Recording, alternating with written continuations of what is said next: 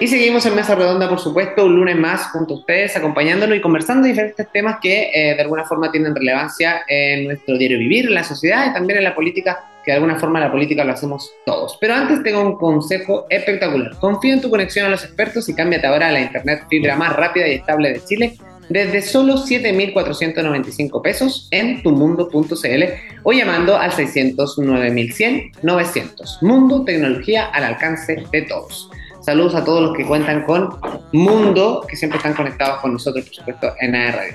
Y seguimos con eh, nuestro invitado, por supuesto, que estábamos conversando ahí un poco de cómo han sido eh, los índices también que, de alguna forma, de forma preocupante, involucran a los jóvenes en eh, hechos delictuales actualmente. Estamos junto a Diego Muñoz, docente de la Facultad de Derecho de la Universidad del Desarrollo de acá, la sede de Concepción, y voy a reiterar la pregunta por si no quedó claro, pero me parece súper interesante también, eh, Diego, eh, la importancia del entorno. Y me gustaría también ahí eh, ahondar también un poquito más en ese tema, principalmente cuando los jóvenes no tienen el apoyo de la familia, no tienen el apoyo del colegio, no tienen el apoyo de los amigos.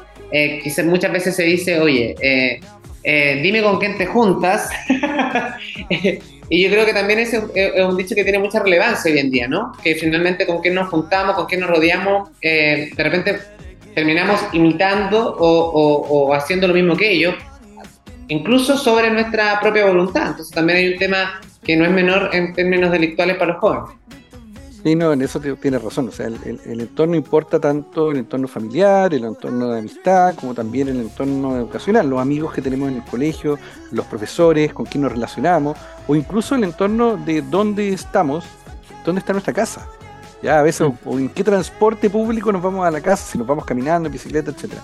Entonces todo eso es, es muy relevante para saber si podemos o no salir del ciclo de la delincuencia. Es muy difícil, y se ve en cifra, que aquellos hijos o que eh, de padres que eh, han estado vinculados con la justicia, algún problema de la justicia, o relacionados de alguna manera con grupos que se, eh, se, relacionen con ellos, bueno, obviamente él se va a ver afectado, ya sea porque va a caer en ese mundo, porque va a ser un ejemplo para él y por tanto, o al menos por curiosidad va a terminar en ese, en ese punto. Y algo que tocamos también anteriormente que tiene relación con la educación, cómo la educación nos puede sacar finalmente de este entorno.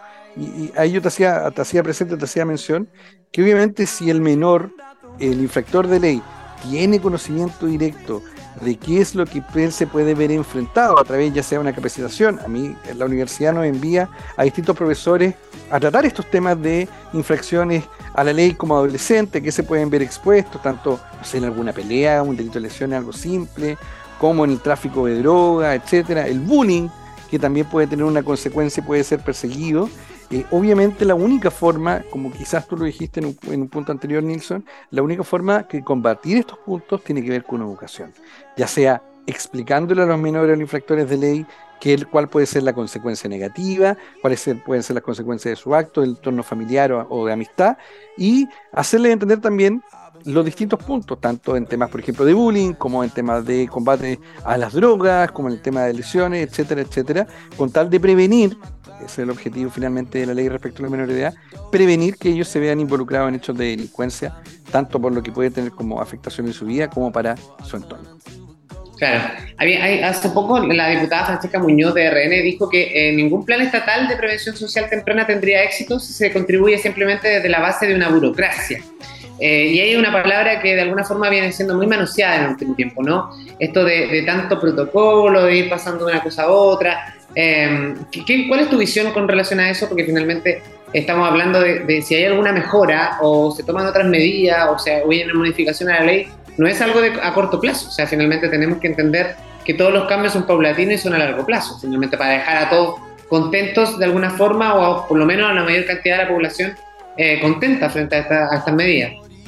yo creo que estoy parcialmente de acuerdo con eso y te lo explico con un ejemplo. La burocracia no es mala la burocracia la entendemos como tal, es tener todo registrado, es que alguien dice un plan, que alguien te diga si está bien o no, que pase primero por una evaluación. Desde ese punto de vista, me parece que desde el punto de vista de la burocracia es correcto. ¿Dónde puede ser el problema? En que a veces empieza a pasar, supongamos un infractor eh, de ley, de distintas instituciones a distintas instituciones, sea del Sename, sea en el colegio, y parece que nadie se hace cargo del problema. Entonces en ese punto yo estoy de acuerdo, porque esto tiene que estar centralizado de alguna manera, que sea una fácil intervención de aquel que ha caído en el tema de la delincuencia. Y en el caso del ejemplo que te quería plantear, hay distintos programas de reinserción en el caso de los regímenes cerrados, semicerrados de, de, de que administra Gendarmería o lo que llamábamos Sename, y está principalmente y tiene resultados cuando se le enseñan oficios a los menores, que pareciera ser algo sencillo, oficios de carpintería, enseñarle a, hacer un mueble, a, de electricidad, de, de distintos trabajos que les da una herramienta, puede ser un hobby, puede ser un grupo de amigos que están, un profesor que están conociendo. Entonces, cuando hablamos de reinserción efectiva, más allá netamente de, un tema burocrático, podríamos malentenderlo, tiene que ver con planes que tengan resultado con una persona en particular. Y la única forma de saber eso es que abajo, y por eso yo al principio te decía que faltan recursos, no es solo el tema de dinero, faltan recursos desde el punto de vista humano, de personas que estén capacitadas para tratar con menores de edad y con menores infractores de ley. También psicólogos, porque a veces está asociado a depresión, a temas de ansiedad. Esto es tiene muchos, muchas explicaciones, eh, muchos orígenes los temas de delincuencia y no puede ser simplemente tratado con el hecho de encerrar a alguien. ¿Ya? Mm. Especialmente cuando son menores de edad. Por eso y es que al punto que decías al principio, o sea, no puede ser el fin que solamente sea que alguien cometa un delito y, el fin sea encerrarlo. O sea, finalmente, tampoco una sociedad que, le, muchas veces decimos, o sea, métanlo preso, pero finalmente, ¿a qué nos contribuye? Que las cárceles se vean sobrepobladas y tenemos una mayor cantidad de delincuentes que están asesinados que muchas veces, lamentablemente hay que decirlo, pero de repente la cárcel es una muy buena escuela, que más que reinsertarlo, muchos aprenden nuevas cosas que en el fondo después implementan afuera. Entonces, finalmente es todo como un tema muy, muy, muy conflictivo y muy entretenido, muy, muy, me atrevería a decir que muy polémico también. Ahora, ¿cuál es el rol del Estado frente a esto también? ¿no? Muchas veces uno, en términos de incertidumbre, todo uno le echa la culpa al Estado. ¿no? Este es un problema del Estado, el Estado debería hacerse cargo de esto. Pero ¿cuál es el rol de nosotros como ciudadanos también? ¿no? Eh, ¿Cuál es el, rol que tenemos ahí desde el punto, de la base? Lo, habíamos dicho al principio, ¿no? que el núcleo familiar es súper importante, la educación, que nosotros tengamos o no tengamos hijos, yo creo que cada uno es un ejemplo eh, para cualquier persona, incluso para nuestros colegas somos ejemplo de cosas, de repente los temas de conversación o de visiones que podamos tener, creo que es súper importante eso, de debatir, de conversar los temas. También hay otro tema que, que me llama la atención que antes, no sé, yo estudié en la, en la época del 90, 2000, que fue mi época como más, más, más, secundaria, y había muchos planes de, prevención de droga, eh, estaba el JOCAS en ese tiempo, o sea, había habían muchos eh, programas educacionales que estaban de alguna forma orientando a, a, mantener, o por lo menos de alguna forma aspirar de que fuéramos jóvenes integrales, o sea, que en el fondo tuviéramos una visión súper clara de lo que estaba bien y que estaba mal, eh, siendo como civiles, ¿no? Eh, hoy en día no sé si eso está implementado en los colegios, yo creo que, o en las universidades, no sé cómo lo, ves tú de tu perspectiva. Y de repente, antes me bombardeaban con planes de, oye, hay un plan de esto, incluso hasta prevención de, no sé, eh, la operación Daisy. o sea, estamos hablando de, una cantidad de cosas que, estaban planificadas como actividad en el año que de alguna forma contribuían eh, a ser ciudadanos. Y creo que hoy en día en los colegios como que se perdió un poco esa, esa perspectiva. Yo creo que diste claro en dos cosas. Uno, cuál es la labor del Estado y otro, cuál es la labor de la comunidad civil. Desde el punto de vista del Estado, obviamente tiene un rol en el que yo te decía, esto es prevención, pero en el caso que tú tengas que encerrar a alguien, el objetivo es encerrarlo, quitarle su libertad como sanción, pero con un objetivo, reinsertarlo, no encerrarlo por encerrar hacer cosas, conocer las cárceles. A mí me tocó un montón de veces ir.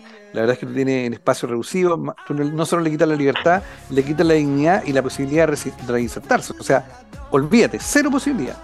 Pero para eso, cuando falla el Estado, la comunidad civil organizada, en ciertas maneras, puede ayudar. Estamos hablando de eh, en, los colegios, los apoderados, los profesores, a través de planes propios, si es que de repente no, hay, no hay organización del Estado en ese caso, pero como también pueden ser distintas instituciones, fundaciones que sea contra la lucha de las drogas o, fundación, o organizaciones deportivas, muchas veces lo que de repente salva a un infractor de ley, un adolescente, son organizaciones, el básquetbol, el fútbol, un deporte, ajedrez, cualquier actividad programática que los hace hacer comunidad con sus pares. hay, un punto muy importante, mira, que te interrumpa, porque precisamente lo que estamos hablando, ¿no? Que eh, hoy día, por ejemplo, no sé, el deporte puede salvar a, una persona de, irse por el mal camino, ¿no? Diciéndolo muy coloquialmente. Eh, la cultura, el arte también puede salvar. Eh, a, miles de jóvenes. Y precisamente son en esas áreas donde hay menos inyección de recursos, si lo pensamos desde el punto de vista como del Estado. O sea, hoy en día las instancias deportivas, hay deportes que son muy caros o, definitivamente hay deportes que no, tienen, no cuentan con, con, los incentivos económicos para den a, desarrollo. O sea, hay muchos jóvenes que hoy en día son deportistas, pero lamentablemente se tienen que autogestionar los recursos para seguir con, su, con su carrera de deportista. Y en el arte la cultura es muy similar, o sea, los artistas hoy en día son como eh, muy mal vistos, o sea, finalmente todavía sigue esa cultura muy ochentera, mm. si bien el teatro en los años 80 fue muy potente, pero posteriormente en el 90 y el 2000 era prácticamente solo la televisión, y hoy día la gente que se dedica de alguna forma al, al, al área eh, de la, de, del arte visuales o artística, de alguna forma sigue siendo como, como, como el pelito de la cola, ¿no? que finalmente tiene menor inyección de recursos. Entonces también hay un tema que quizás si empezáramos a trabajar como de esta, desde las ramitas del árbol, se podría fortalecer el tronco, ¿no? que finalmente como que eh, es mi visión, no sé, no sé cómo lo ves tú. Sí, yo estoy de acuerdo contigo. De repente cuando hay programas muy grandes que trata de abarcar a todo, es muy mm. difícil, por esto el tema de burocracia, que de cierta manera es que tiene que pasar de muchas personas en muchas personas, te va a costar llegar a, esa persona, afectarla a, tu objetivo, que es, el, que es el adolescente. Pero de mm. repente en programas distintos, de fundaciones, conocen más la realidad. De repente un grupo de fútbol de barrio va a saber quiénes están en los colegios alrededor, o un grupo de lo que sea. Entonces la comunidad civil es súper, súper relevante en poder atacar a lo que no llega el, el, Estado en particular. Y, y tú tienes razón, o sea, hay distintas cosas que uno puede hacer que pueden tener un poco impacto, un impacto, no sé, 10, 20 personas. Pero eso a veces tiene mayor impacto que un plan muy grande. ¿Ya? O sea, y, tener presente, nosotros en nuestra generación que, estudió, ah, yo estudié también en los 90 en el colegio, ¿qué era lo que nos afectaba? La televisión y los pares. Hoy en día, en las redes sociales, y, eso obviamente la, va cambiando la realidad y la sociedad, pero los jóvenes están llenos de estímulos todos los días positivos y negativos. Y mm. la ansiedad que puede tener un menor de poder tener unas zapatillas, por ejemplo, o ir a un lugar, o tener los zapatos de alguien que juega fútbol. De compararse, el de compararse, el de querer ser, del querer ser como, como, como otros, ¿no? Como, es como ir, al, ir al, gimnasio y querer tener los resultados, tener caluga, como digo yo, en una semana. O sea, hay un tema de, también de salud mental, de, de, de, de disfrutar los procesos, en el fondo, que nadie lo entiende, finalmente, ¿no? Porque Oye, tampoco hay, y, tampoco, y hay otro tema de recursos, porque tampoco hay, una inyección de recursos en salud mental, por ejemplo, un tremendo tema que post pandemia o incluso de, en el estallido social también se trató, pero se habló en un principio de que iban a haber de alguna forma planes para ayudar a, las personas en, términos de salud mental y aún así no se han implementado todavía. Entonces, hay mucho trabajo por hacer, eh, yo entiendo, y que bueno, la aclaración que hiciste tú, o sea, que, que tu visión con respecto a la burocracia de por qué tiene que ser así, ¿no? Que muchas veces precisamente porque vivimos en una sociedad súper ansiosa, eh, queremos que la burocracia quede de lado, ¿cachai? Sí, y, eso especialmente con, cuando uno trabaja con, infractores de ley, menores de edad, etcétera. No en mi caso, yo me dedico en particular a, trabajar con, niños como puede ser un psicólogo o, gendarmería en los centros del Sename. Pero es súper relevante la, que esos recursos se gasten bien. Hay mm. mucho, hay muchas fundaciones o distintos, eh, desde la sociedad civil que administran el centro del Sename. ¿ya? Entonces, si la burocracia no está, también se pueden perder en malo ser utilizados y no van a llegar tampoco al objetivo que es el menor. ¿ya? Y, hay un punto eh, principal. Cuando hablamos de, de, la responsabilidad penal de adolescente, tenemos que, yo te decía, o sea, esto, el objetivo es la reinserción.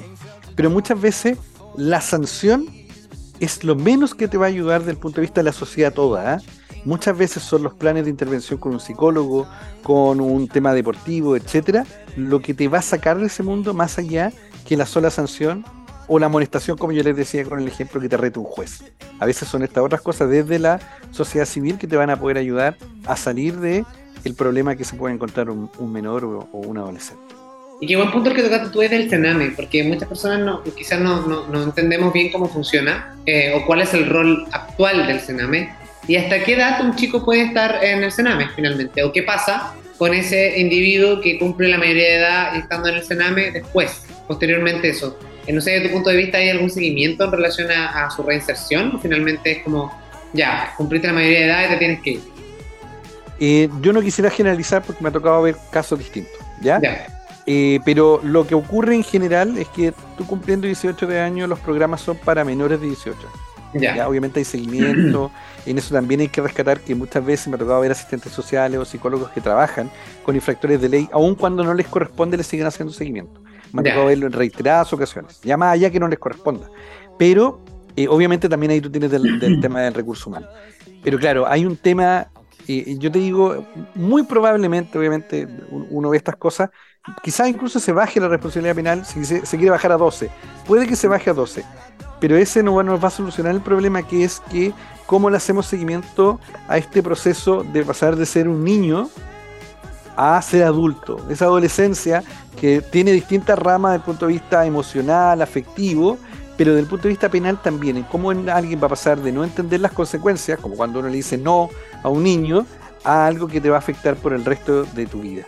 Eso yo creo que es en parte trabajo a través de educación, de distintos planes, y que muchas veces el Sename como tal, como institución, más allá que se ha querido reformar en distintas ocasiones y el servicio se va a modificar en el futuro, eh, obviamente puede que no logre el objetivo que es, como te decía al principio, reinsertar a esta persona.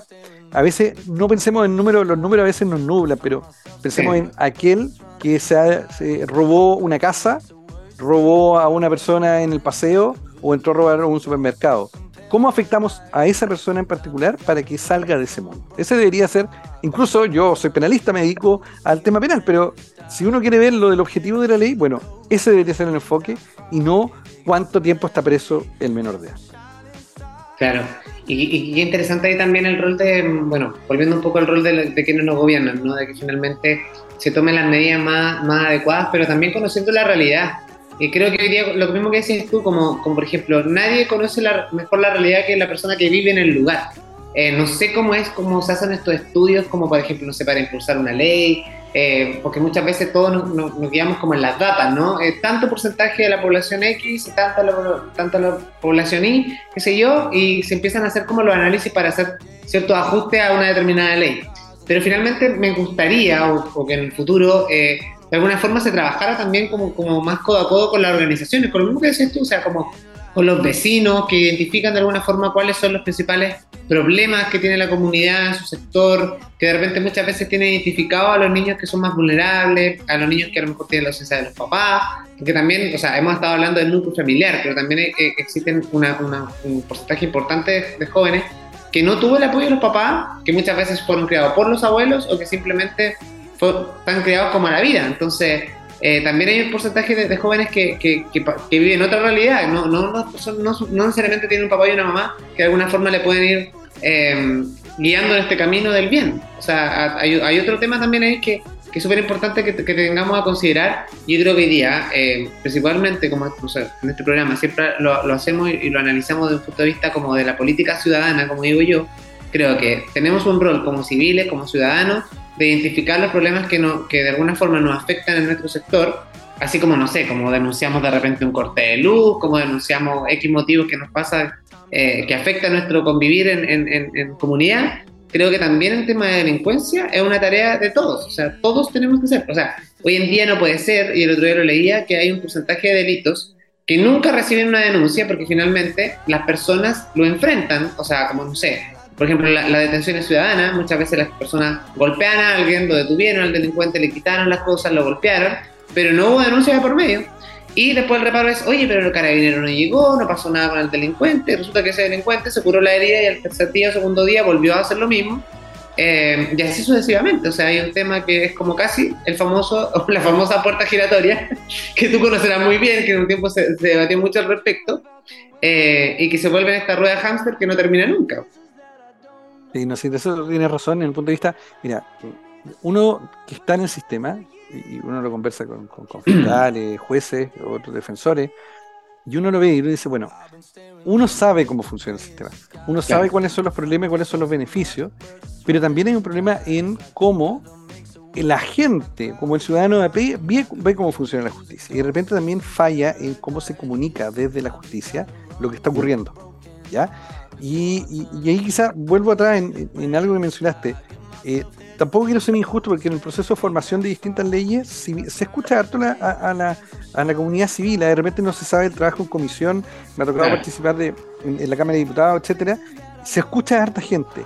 ¿Dónde es el problema? Y de ahí viene un problema que uno también tiene que verse uno mismo. Cuando digo eso me refiero a la sociedad. Nosotros parece que cuando nos sentamos a conversar decimos, bueno, en realidad tenemos que prevenir, tenemos que reinsertar. Eso da uno a uno o hablando conversando. Pero cuando luego llega la decisión, pareciera ser que todos decimos, no, más cárcel, más pena, más dureza. Entonces de repente se ven mucho, se debate mucho con alguna solución que cuesta harto dinero y se, y se modifica, y se busca modificar, no sé, en recursos distintos, personas, etcétera, pero luego, como eso tiene un efecto en cuatro, cinco ocho, o años, muchos años más adelante, a veces en el corto plazo, es decir, más carabineros, más dureza, o una pena que todo tenga cadena perpetua, por ejemplo, pareciera ser que todo nos, nos parece que es más razonable que algo que nos va a demorar más, también por la realidad que vivimos, entre a la ansiedad que tenemos como, como sociedad. Entonces, de repente, como te digo, en esta conversación que podemos estar de acuerdo en que la prevención o la reinserción puede ser un camino, muchas veces ocurre con personas de distinta eh, eh, interés político, de distintos sectores de la sociedad y están de acuerdo. El problema es que luego eso, bajarlo con la gente, no sé, yo lo veo con mi mamá, tía, etcétera, familiares, cuesta entenderlo. No, pero es que algo que tiene que ser ahora, más pena. ¿Entiendes? Se pudra la cárcel. Es como, ¿Me, entiende? Es muy común eso. Entonces, ahí también tiene que haber un trabajo, también nuevamente educación, programas, etcétera, de explicar por qué hay cosas que no son muy populares, pero es lo que es correcto que se hace. Y hay que entender también que muchas, o sea, me imagino que de ahora es un tema más, mucho más personal y, y, más profesional desde tu área, que muchas veces se culpa a los abogados, ¿no? Oye, el abogado, ¿cómo no, cómo no, no iba a entender que el tipo era culpable? ¿Por qué lo defendió? O sea, también hay, una, hay un tema ético ahí súper importante que la ciudadanía muchas veces la pide al abogado precisamente porque, eh, porque finalmente hizo bien su pega, hay que decirlo. O sea, si un abogado logra eh, de alguna forma demostrar la inocencia de una persona, eh, es porque bien su pega. más allá de lo que pueda pensar la ciudadanía común y corriente, ¿me entiendes? O sea, como yo tengo, tengo, bueno, tengo la suerte también de, de, tener algunos abogados en la familia que de alguna forma entiendo y siempre debatimos este tema y conversamos un poco de, los pros y los contras de ser abogado, ¿no? De, un poco estar al límite y que no es una pega fácil y que es una pega que, que de alguna forma también contribuye a que precisamente eh, la justicia se aplique. Eh, y, y, muchas veces, claro, no puede dejar contento a todos, pero finalmente la pega de cada uno eh, es defender, independiente que sea un delincuente. O sea, yo creo que hoy día el abogado tiene que entender que su labor es defender al ciudadano eh, común y corriente, o sea, sin, sin, sin, las culpas que pueda traer a cuestas. Entonces, creo que también la sociedad tiene que entender también ese rol que cumplen nuestros abogados, eh, y te incluyo también porque creo que, que es importante mencionarlo. Y me ha quedado súper claro que en esta conversación, Diego, de alguna forma, eh, hacer entender o no, o por lo menos dejar la reflexión en las casas, que es súper importante conversar estos temas. Me, me tomaba un poquito de lo que decías tú, o sea, de darle la bajada, eh, de repente es complicado darle la bajada, no sé, a nuestra mamá, a nuestros papás, eh, a nuestros tíos o, gente un poquito más adulta mayor que finalmente, claro, son mucho más lapidarios que nosotros y dicen, oye, no, esto, no, cárcel de por vida, o sea, finalmente no es la solución, o sea, no tenemos hoy día y también hay que entender que finalmente los recursos de todos, de alguna forma, tenemos que financiar para que la cárcel también funcione. Entonces, hay otro tema ahí también que, que muchas veces se nos olvida. Sí, y, también con respecto a los recursos, aparto por, el final del comentario, eh, yo siempre le digo, de repente los que han vivido en edificio o pagan gastos comunes, pueden ver que los cursos siempre son limitados y hay muchas cosas que hacer. Bueno, eso mismo en una escala global también cuando uno piensa en el Estado. Ya siempre los recursos son limitados y las cosas por hacer son muchas. Entonces, la pregunta es, bueno, ¿cómo yo puedo tratar de ayudar en suplir algunas cosas desde mi entorno? ¿Ya? Y esto aplica a todo, a todo, a todo orden de, cosas, a todo orden de ideas. Entonces, siempre cuando uno pueda conversar, tratar de hacer la bajada y explicar ciertos temas que de repente son, son complicados, y pasteles de otros pasteles, pero los que tenemos conocimiento de algo, yo creo que tenemos la responsabilidad de poder explicarle a aquel que no lo entiende, sin juzgarlo, ¿ah? Porque muchas veces a mí me llegan a hablar de pintura, perdón, yo no tengo idea. Cuesta, estamos en una sociedad súper eh, jugadora, o sea, hoy día todos finalmente, o nos hacemos, somos muy prejuiciosos de ciertas cosas, de, cuando conocemos a alguien, o incluso cuando alguien nos habla de alguien, uno hace un, un prejuicio sin siquiera ver en la cara a esa persona.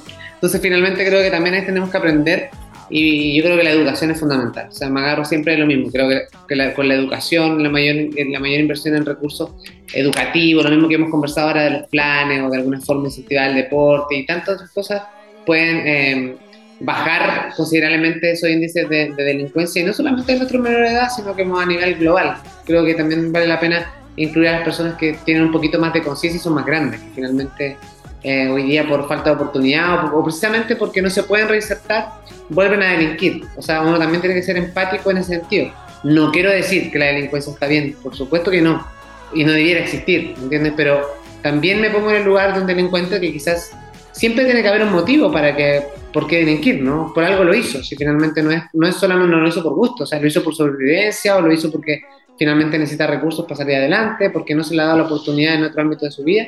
Entonces, nos queda mucho para avanzar en esos términos desde mi punto de vista. No sé cómo lo, cómo lo ves tú en ese sentido.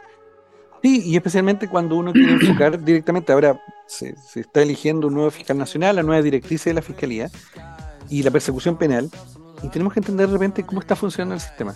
Yo en eso, soy un poco crítico. Si tú vas a un tribunal cualquiera, te juzgado garantía cualquiera y ves qué tipo de delitos son los que hay audiencias todos los días, te vas a dar cuenta, no sé, será 60-70% delitos de hurto mm. y el resto van a ser, por ejemplo, violencia en contexto de, o sea, lesión en contexto de violencia intrafamiliar. La, audiencias por otros delitos son, son las menores. Entonces hay algo, hay un problema cuando el sistema está colapsado con delitos de hurto supermercado o asociados y delitos de lesiones por problemas de violencia intrafamiliar. Ahí, ahí tenemos un problema y eso hace colapsar el sistema eh, total, ¿ah? el sistema procesal penal completo respecto de otros delitos que, por ejemplo, no sé, que tienen una mayor connotación social, delitos de eh, narcotráfico, crimen organizado, etcétera. Creo que ahí quizás está más el enfoque hacia el futuro, más que allá en estos pequeños delitos de bagatela, como, como se denomina desde el punto de vista más técnico. Buenísimo. Oye, Diego, te quiero agradecer, se nos pasó volando el tiempo, pero muchísimas gracias por habernos acompañado. Diego Muñoz, docente en la Facultad de Derecho de la Universidad del Desarrollo de la sede de Concepción, abogado de la Universidad Católica de la Santísima Concepción, máster en Derecho Penal y Cumplimiento Normativo de la Universidad de Castilla-La Mancha en España. Muchas gracias, Diego, por habernos acompañado y por haber también de alguna forma conversado. Este tema más que debatir, sino que conversar y también entregar una visión súper cercana a la audiencia también y entendible, que tratamos de no hablar con, con tecnicismo de por medio, que me parece muy interesante también y que de repente nos cuesta, principalmente cuando uno defiende su área, mucho tecnicismo, pero esperamos haber sido súper claro en lo que estábamos conversando. Así que te agradezco, Diego, que hayas tenido la gentileza de acompañarnos en el programa de hoy. No, gracias a ti, Nilsson, encantado, cuando, cuando usted así lo necesite. Buenísimo. Quédate ahí porque voy a despedir el programa. Yo agradecerles a todos ustedes por haberse eh, quedado hasta el final del programa, por supuesto. Recordarles que si no nos escucharon y nos vieron en vivo aquí en www.radio.cl, pueden revisar, por supuesto, los capítulos completos en nuestro Spotify, porque siempre están ahí los capítulos completos después de Mesa Redonda, buscan la fecha o, o los pueden buscar por mi nombre, por Diego, y va a estar el programa completo para que ustedes lo puedan disfrutar y escuchar y, por supuesto, debatir también estos temas importantes. Pero antes, un consejo, confía tu conexión a los expertos, cámbiate ahora a la internet fibra más rápida y estable de Chile desde 7.495 pesos en tumundo.cl o simplemente llamando al 600 9100-900. Mundo, tecnología al alcance de todos. Por mi parte, me despido, que tengan una excelente semana, nos reencontramos el próximo lunes si Dios quiere. Y nada, a cuidarse, a pasarlo bien, disfrutar siempre con responsabilidad. Nos vemos, esto fue Mesa Redonda, que estén muy bien. Chao, chao.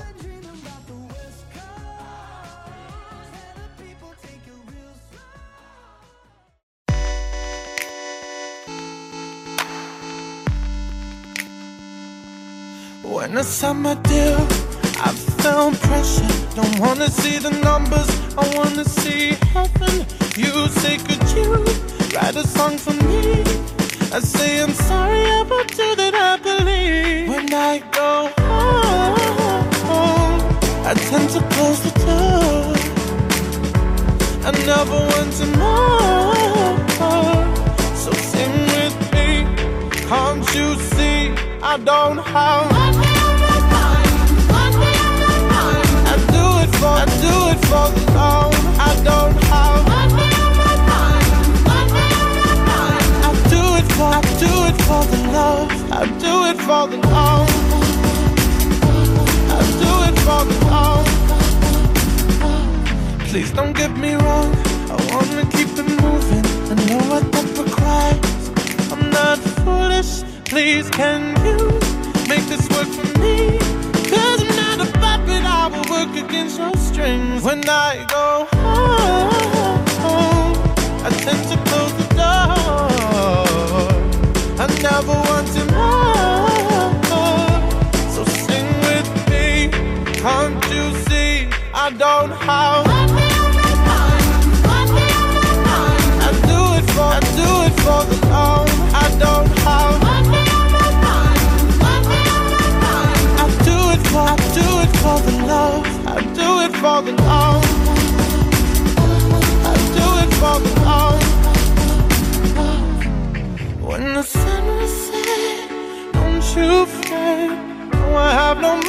on my mind.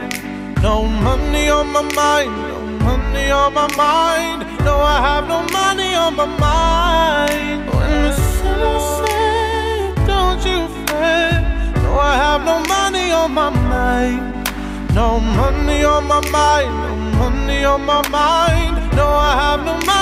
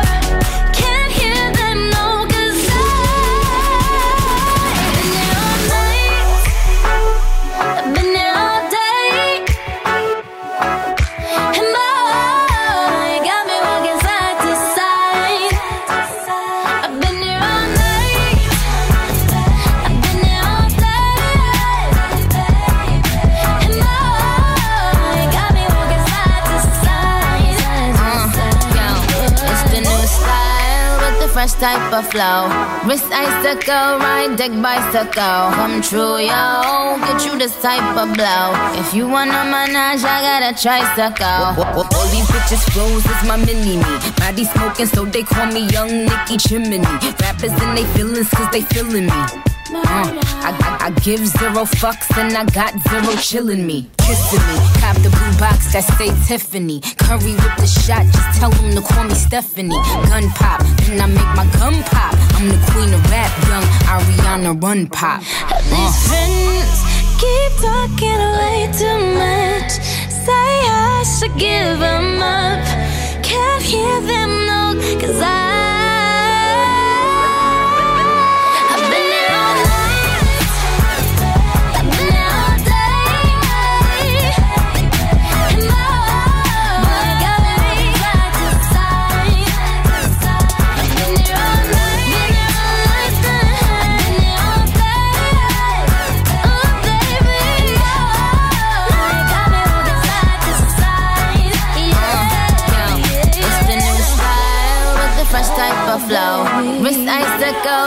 electric bicycle. Come true, yo.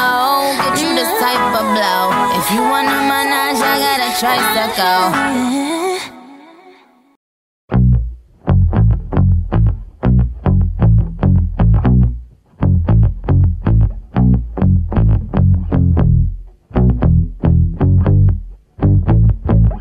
I like digging holes and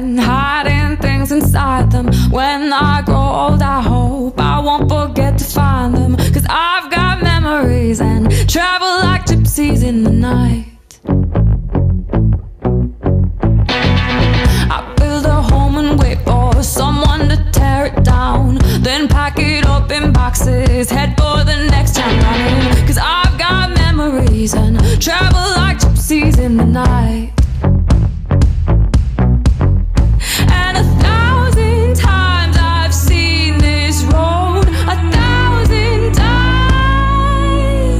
I've got no roots, but my home was never on the ground. I've got no roots, but my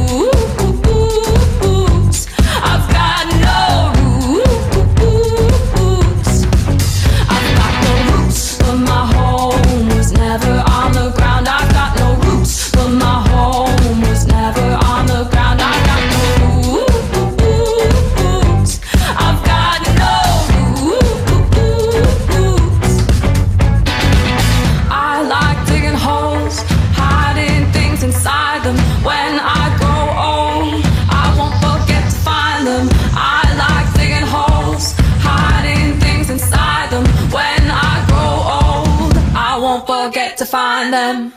I've got no.